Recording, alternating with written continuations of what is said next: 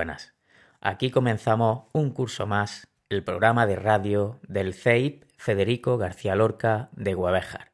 Y lo hacemos con un texto de Carlos Magro que siempre nos invita a reflexionar, de su artículo El derecho a soñar. Vivimos llenos de incertidumbre, sujetos a múltiples riesgos, desorientados por la velocidad de unos cambios que no terminamos de comprender abrumados por una ingente cantidad de datos que no dejan de aumentar a nuestro alrededor, pero que paradójicamente apenas iluminan nuestro futuro. De hecho, lo único que podemos decir con certeza sobre el futuro es que no tenemos datos sobre ese futuro. Y por tanto, que no podemos predecirlo por mucho que algunos se empeñen. No podemos predecirlo, pero sí podemos y debemos soñarlo. Sí podemos proyectar el futuro que queremos, Podemos imaginar conjuntamente visiones de futuro valientes, coherentes, inspiradoras y realistas. Visualizar nuestro futuro es también la mejor manera que tenemos de definir nuestro presente. Visualizar nuestro futuro es imaginar las preguntas a las que queremos dar respuesta. Soñar nuestro futuro es la mejor manera de establecer y darnos un horizonte hacia donde caminar. Como no podemos predecir el futuro, tampoco tenemos claro qué deben aprender nuestros hijos e hijas. Podemos tener intuiciones más o menos acertadas, pero realmente no sabemos lo que necesitarán en un futuro próximo. Aún así, no todo es incertidumbre, sí sabemos algunas cosas. Sabemos, por ejemplo, que tenemos que educar para el futuro que deseamos. Esa es la clave. Ese debe ser nuestro horizonte. Soñar el futuro que deseamos y trabajar para dar respuesta educativa a ese futuro. Las escuelas necesitan visualizar su horizonte. Las escuelas necesitan soñar su futuro y soñar el futuro de todos y cada uno de sus estudiantes. La educación se enfrenta al reto de formar para una sociedad cambiante. En este contexto ya no nos sirve una educación cerrada y predeterminada, sino una educación, como sostenía Bauman, sobre la marcha. Somos cada día más conscientes de que necesitamos una educación no tanto para toda la vida como durante toda la vida nos enfrentamos al reto de preparar a los alumnos y a las alumnas para un futuro incierto, de prepararles a pruebas de futuro. Es un buen momento para la educación. Aprender se ha vuelto una actividad imprescindible y por tanto educar también. Es también un momento complejo y con grandes desafíos para las escuelas y los docentes. La educación se encuentra hoy en una encrucijada provocada por un cambio hacia una época global, postindustrial, digital, líquida, desbocada e incierta. Una época en la que se está produciendo una brecha creciente entre las necesidades sociales de educación y los resultados que los sistemas educativos son capaces de generar. Vivimos en una sociedad del aprendizaje que paradójicamente nos reclama un cambio profundo en nuestras formas de aprender y enseñar, también en la docencia y en las escuelas. Son múltiples los datos y las razones que apuntan hacia la necesidad de ese cambio educativo que sea capaz de responder a los desafíos educativos actuales. En primer lugar, porque las altas tasas de fracaso escolar, de abandono temprano y de repetición de curso que presenta el sistema educativo español son insostenibles y nos están indicando que aún no hemos resuelto bien el paso de un sistema educativo selectivo y propedéutico a otro formativo e inclusivo. O, en los términos del objetivo 4 de los Objetivos de Desarrollo Sostenible de la ONU porque nos encontramos lejos de una educación inclusiva, equitativa y de calidad para todos y todas. Segundo, porque los sistemas educativos deben dar respuesta a los retos como la cuarta revolución, la digitalización, la globalización, los desafíos medioambientales, la diversidad, la multiculturalidad, los movimientos migratorios o la presión demográfica. En este contexto, Cobra todo el sentido la afirmación de Helen Haste cuando decía que la principal función de la escuela debería ser dotarnos de la capacidad de respuesta creativa para gestionar la ambigüedad e incertidumbre que nos rodea y para tratar constructivamente con múltiples perspectivas, a veces irreconciliables. La escuela nos debe preparar para aplicar con flexibilidad y creatividad los conocimientos y las habilidades adquiridas de manera significativa en una variedad de contextos y situaciones. La escuela tiene sentido si nos ayuda a entender las características complejas de la vida actual y nos permite desarrollar las competencias necesarias para conocernos, relacionarnos con los demás y llevar adelante nuestros proyectos vitales. La educación que necesitamos es aquella que nos permita dar respuesta e intervenir de la manera lo más apropiada posible con respecto a los problemas y cuestiones que nos depara y deparará la vida. Sabemos que la enseñanza por sí sola no produce aprendizaje, que enseñar no es tanto proporcionar información como ayudarnos a desarrollar los criterios y adquirir los procesos y las formas de pensar que nos permitan transformarla en verdadero conocimiento. Aprender requiere de una participación activa y social por nuestra parte.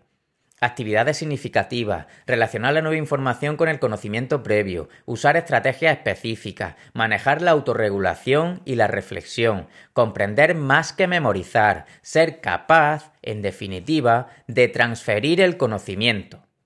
Aprender requiere también sentirse apoyado y legitimado, saber que se tiene el derecho a ser curioso, a hacer preguntas incómodas, a discutir, a llevar la contraria, a imaginar cómo las cosas podrían ser de otra manera, a equivocarse. La escuela debe promover aprendizajes profundos y significativos, lo que implica establecer relaciones entre lo que ya sabíamos y lo nuevo, para actualizar así nuestros esquemas de conocimiento. Establecer estos vínculos es una actividad mental costosa y no se realizará si no existe una actitud favorable hacia el objeto de aprendizaje. Son aprendizajes difíciles de aprender y complejos de enseñar, pero estamos hechos para aprender. Nacemos ya con enormes capacidades que se pueden ampliar todavía mucho más. Nuestro cerebro es el resultado de nuestra práctica. La investigación indica que desarrollar estas capacidades pasa por dominar importantes habilidades como el pensamiento crítico, pero también con nuestras actitudes, creencias, tolerancia emocional y valores. Es decir, a aprender se aprende. De ahí la enorme importancia de repensar las prácticas de enseñanza, de ahí que sea imperativo desarrollar pedagogías innovadoras que apoyen simultáneamente la adquisición de una profunda base de conocimientos, su comprensión y las habilidades del siglo XXI. Que sea urgente desarrollar nuevas pedagogías centradas en la capacidad de los estudiantes para anticiparse, comprometerse con el futuro y navegar por la complejidad, la incertidumbre y el cambio con este primer fragmento de este interesantísimo artículo os deseamos desde el claustro del cole todo un año lleno de aprendizaje. Comenzamos.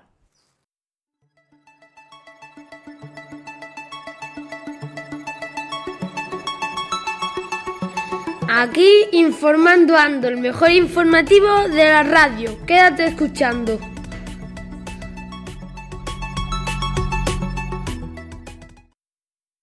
200.000 españoles amenazados por el aumento del nivel del mar.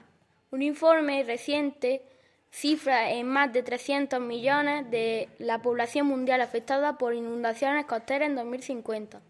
El delta del Ebro, el Parque Nacional de Doñana y la Albufera de Valencia se encuentran entre las regiones más perjudicadas de España, donde los afectados superarían las 200.000 personas. Un nuevo método para limpiar la atmósfera. Científicos del MIT han desarrollado un nuevo dispositivo capaz de eliminar el CO2 del aire a todos los niveles de concentración del gas.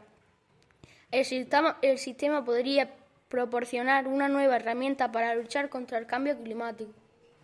La nueva técnica está basada en hacer fluir el aire a través de una pila de placas electromagnéticas cargadas el dispositivo es esencial y una batería grande y especializada que, absorbe el dióxido de carbono del aire y u otra corriente de gas que pasa sobre su electrodo a medida que se carga y luego libera el gas. El funcionamiento, el, funcionamiento, el dispositivo simplemente alternaría esta entre la carga y descarga haciendo circular aire fresco o gas a través del sistema durante el ciclo de carga. Y luego se expulsaría el dióxido de carbono puro y concentrado durante la descarga. Por ejemplo, si el producto final deseado es dióxido de carbono puro para ser usado en la carbonización de bebidas, entonces una corriente de gas puro puede generarse a través de las placas. En algunas plantas de embotellado de refresco se quema combustible fósil para generar el dióxido de carbono necesario para darle a las bebidas. Del mismo, algunos agricultores queman el gas natural para, para producir dióxido de carbono para alimentar sus plantas en el invernadero.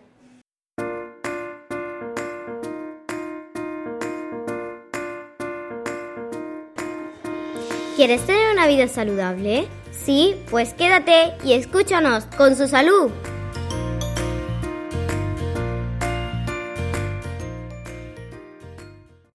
Este trimestre, como proyecto desde centro, vamos a trabajar los hábitos de la vida saludable. Este proyecto va a constar de distintas partes y vamos a hacer actividades sobre, por ejemplo, la importancia que tiene la salud y la higiene para nuestra vida sea saludable.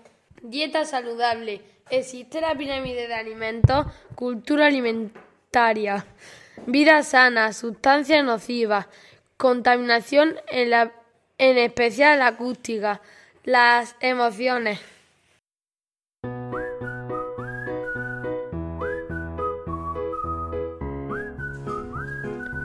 Callejeando, paseando por las calles de Hueveja.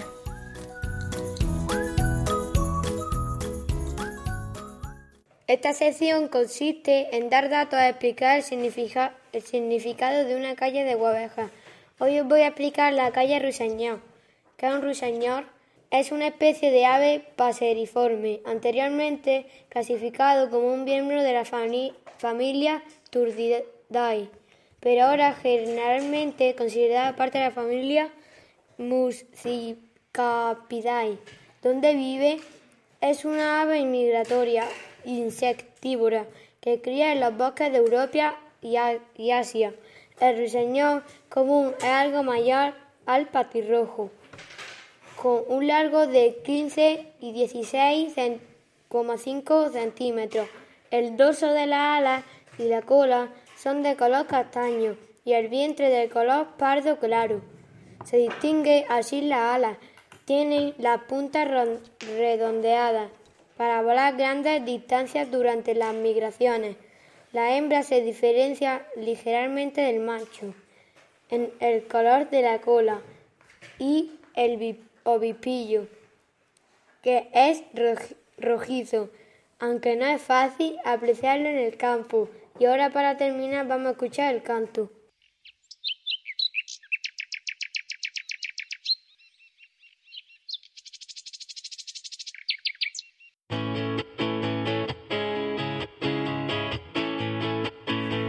¿Os apasiona la cocina?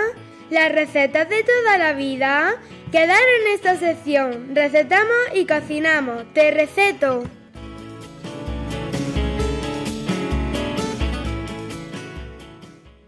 Y comenzamos con una receta saludable, una crema de calabaza. Los ingredientes son los siguientes. 900 gramos de calabaza, una patata grande o dos pequeñas, una cebolla, dos zanahorias, un puerro, sal y pimienta, un litro de caldo de ave o verdura o agua, aceite de oliva virgen extra. Para elaborar, elaborarla seguimos con los siguientes pasos. Paso 1. Cortamos las verduras, puerro, zanahoria, cebolla y patata. Calentamos en, la, en una olla aceite de oliva virgen. Rehogamos todas las verduras durante unos minutos. Paso 3. Salpimentamos e incorporamos el caldo hasta cubrirla de verdura. Dejamos cocerse la verdura durante aproximadamente una hora. Y cuarto, al fuego medio, medio bajo. Paso 4. Batimos la verdura hasta hacer una crema. Como consejo, también podemos cortar las verduras en tamaños similares para que se cuezan por igual. También podemos utilizar agua en vez de caldo y podemos incorporar nata para hacerla más cremosa. Espero que toméis nota para hacerla y que la disfrutéis.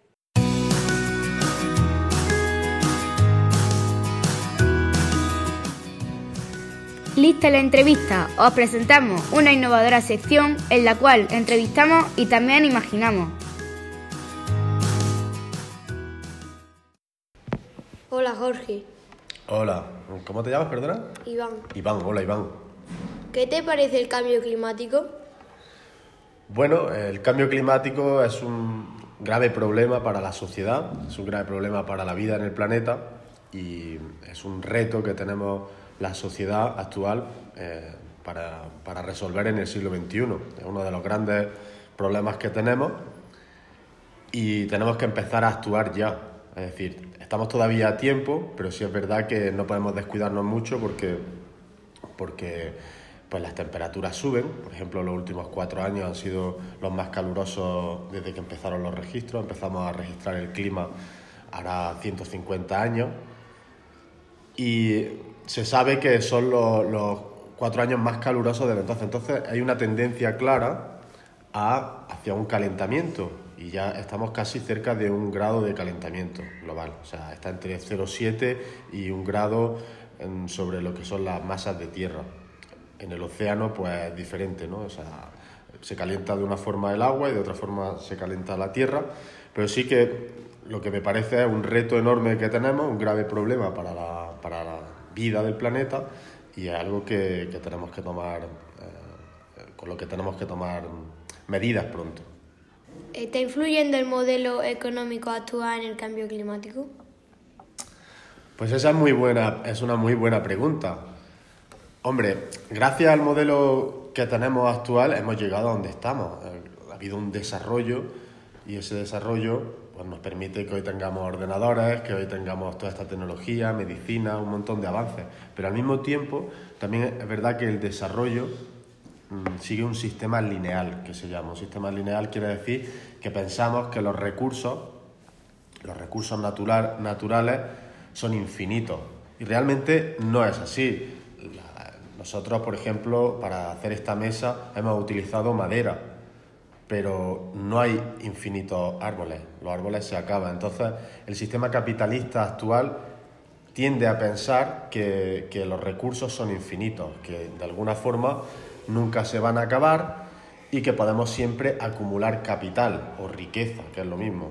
Entonces, las empresas, normalmente multinacionales, tienden a, acumular mucho dinero, acumular capital, y eso puede generar, generar problemas y por lo tanto hay que aplicar un nuevo modelo, un modelo más sostenible, como se llama, sería por ejemplo la economía circular, en el que casi todo lo que se usa y se extrae de la naturaleza se vuelve a reutilizar. Ya habéis escuchado muchas veces vosotros todo lo que es el reciclaje, el reusar las cosas, etcétera, etcétera. Entonces, el modelo ha de cambiar en ese sentido. ¿A quién le afectará el cambio climático? ¿A los países ricos o a los pobres? Pues esta también es muy buena pregunta, porque realmente afectar, claro, mm, va a afectar siempre más a las comunidades que, que, se, que lo tengan más difícil para adaptarse.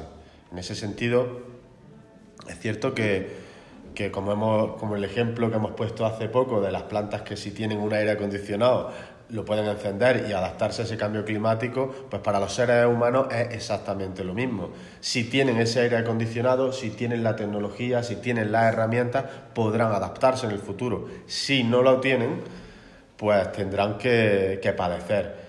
Hay, muchas hay muchas personas en países desfavorecidos, como en Bangladesh o, o en otros muchos sitios donde ya se están notando mucho los efectos del, cambio climático por la subida del nivel del mar. El nivel del mar mm, ha subido cerca de, creo que han sido unos 18 centímetros en, el último siglo o algo así, y se espera que suba todavía hasta medio metro si, si no tomamos eh, medidas con o sea si tomamos medidas con respecto al cambio climático subirán casi medio metro y si y si, y si no tomamos, si no buscamos soluciones, podrán, podrán subir hasta, hasta un metro.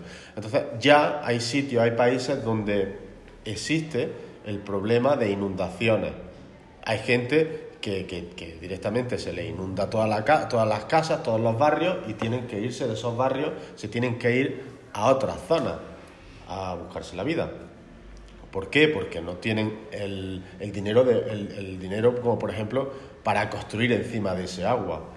En otros casos, pues como en el desierto, en las zonas del, del, Sáhara, pues la gente ya se está viendo obligada a migrar a otras zonas porque no tienen medios, no tienen recursos. Aquello se empieza a desertizar, es decir, todo se transforma en un desierto, porque si eh, suben las temperaturas, hace más calor, al final, si hay poca agua, se convierte en un desierto. La gente tiene que buscarse la vida de otra manera, tiene que irse a otros países y a veces, muchas veces, suelen venir a sitios como Europa, España. Vosotros habréis visto la gente que migra en patera aquí a Europa, pues muchos de ellos vienen de ahí y ya vienen em, padeciendo lo que son el cambio climático. Entonces, eso es una, es una problemática y para la gente que tiene los medios, para las sociedades que tenemos los medios, tenemos el dinero como nosotros, que somos el primer mundo, pues bueno, podemos buscar soluciones para adaptarnos. El cambio climático no va a suponer un drama tan grande, pero para otros miles de millones de personas que no tienen ese, ese dinero, pues, o esos recursos económicos, sí que va, va, a, suponer un problema bastante, bastante grave. La entrevista completa pueden escucharla en el programa anterior.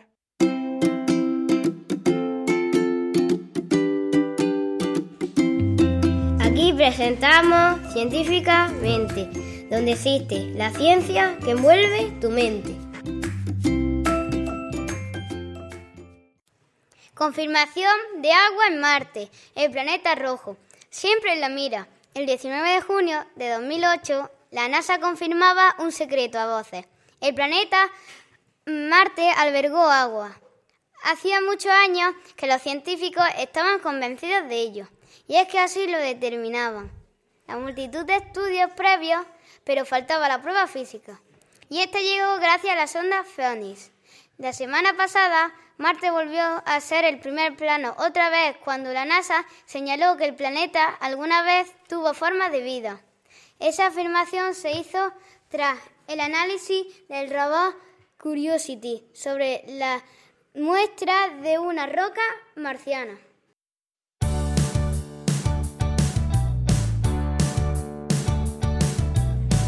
¿Os gustaría conocer la huerta de Lorca? Nuestras hortalizas, frutas y verduras son una auténtica ricura. Este año se celebran las cuartas jornadas participativas de la Huerta de Lorca. ¿Qué son? Son una jornada en la que toda la comunidad y familias vienen para mejorar el entorno de nuestra huerta. Vamos a realizar las siguientes actividades. Empezamos con la colocación de bancos, trasplante de árboles poda y compostaje, reparto del abono por todo el huerto, invernadero, siembra de guisantes en invernadero, cavado de suelo de frutales, siembra de habas, siembra de zanahoria y siembra de hortalizas.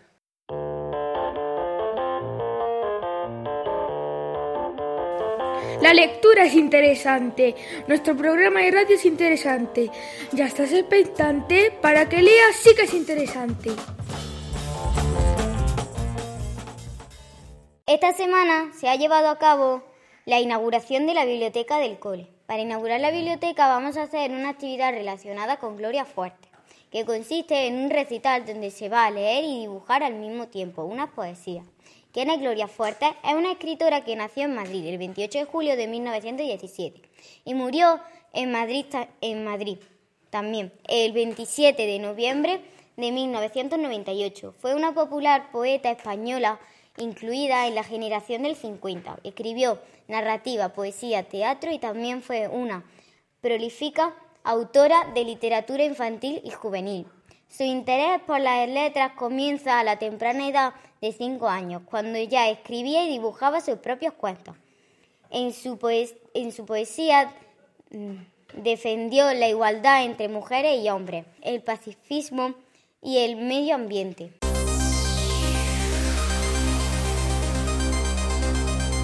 Tecnoconsejo. ¿Crees que sabes de tecnología? ¿Seguro? Esta es tu sección. Quédate con nosotros, aprenderás un montón.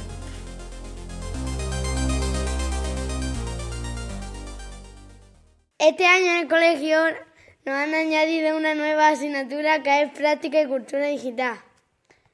¿De qué trata? Esta nueva materia, estructurada en tres bloques, está pensada para que los alumnos de sexto de primaria mejoren su manejo digital, profundicen en la aplicación práctica de las TIC, aprendan a utilizar las herramientas digitales desde el punto de vista educativo y se conciencien de la importancia de la seguridad en Internet.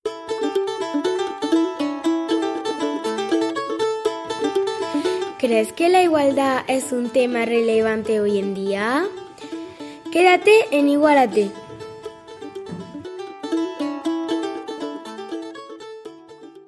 El 23 de octubre, 200 jugadoras de primera división de la Asociación de Futbolistas Española, tras 18 reuniones y un año, no se llegan a un acuerdo. Van a ir a la huelga. El fútbol femenino se encuentra en un buen momento de popularidad. ¿Qué es lo que piden? Contrato a media jornada.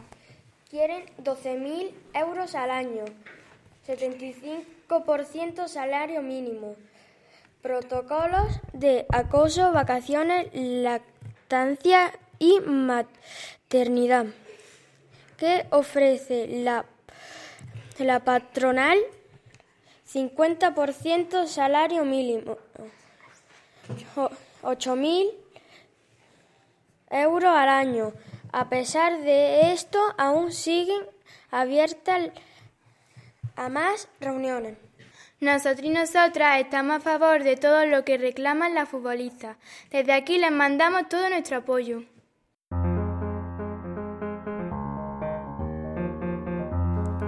Dramatízate. Quédate en esta sección de nuestra radio y aprende teatro a diario. ¿Cómo se dibuja un señor? Se dibuja un redondel y ya está la cabeza de Don Miguel. Ya tenemos la cabeza, ahora la oreja, después las dos cejas, ojos redondones, boca sonriente con un diente, nariz prominente, bigote imponente, mucho bigote y un lacito en el cogote. Para el pelo rayas tiesas y ya tenemos la cabeza. Ahora el cuerpo, la chaqueta, los botones, la cadena, la corbata, una manga, otra manga, una mano, otra mano, una pernera, otra pernera, una bota, otra bota, un pie, otro pie. El juego del dibujo, qué bonito es. Atención niño, atención, que le falta un detalle, el corazón.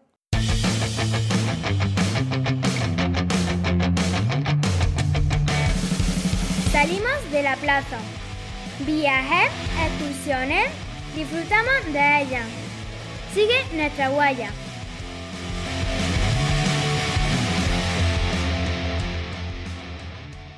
Nos vamos a Alicante, al COI. Fuimos a Alicante para participar en el concurso de Ciencia Nación algunos niños y niñas de sexto B. Nos eligieron para ir a exponer algunos de los proyectos que realizamos en clase. Fuimos tres días y dos noches. Nos quedamos a dormir en un albergue. Cuando llegamos nos dejaron un rato para poder colocar nuestras cosas y para ver un poco el lugar. Había tres jurados que nos juzgaron y aparte la gente también venía a que le explicáramos nuestros proyectos. El último día fue la entrega de premios y nosotros recibimos una mención de honor. Ese mismo día volvimos a Granada.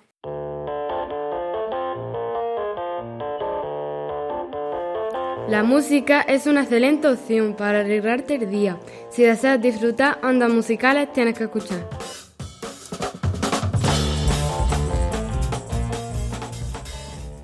Esta semana vamos a hablar de una canción sobre la paz que siempre identificamos, Imagine.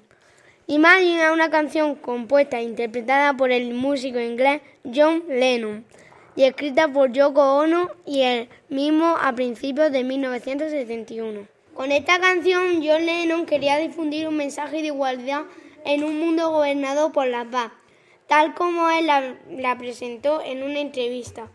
Imagine es antirreligiosa, antinacionalista, anticonvencional, anticapitalista, pero aceptada por su dulzura. Lennon había creado un himno juvenil de los 70. Esta canción es considerada como una de las mejores composiciones de todos los tiempos y siempre ha sido entonada como un himno de la paz.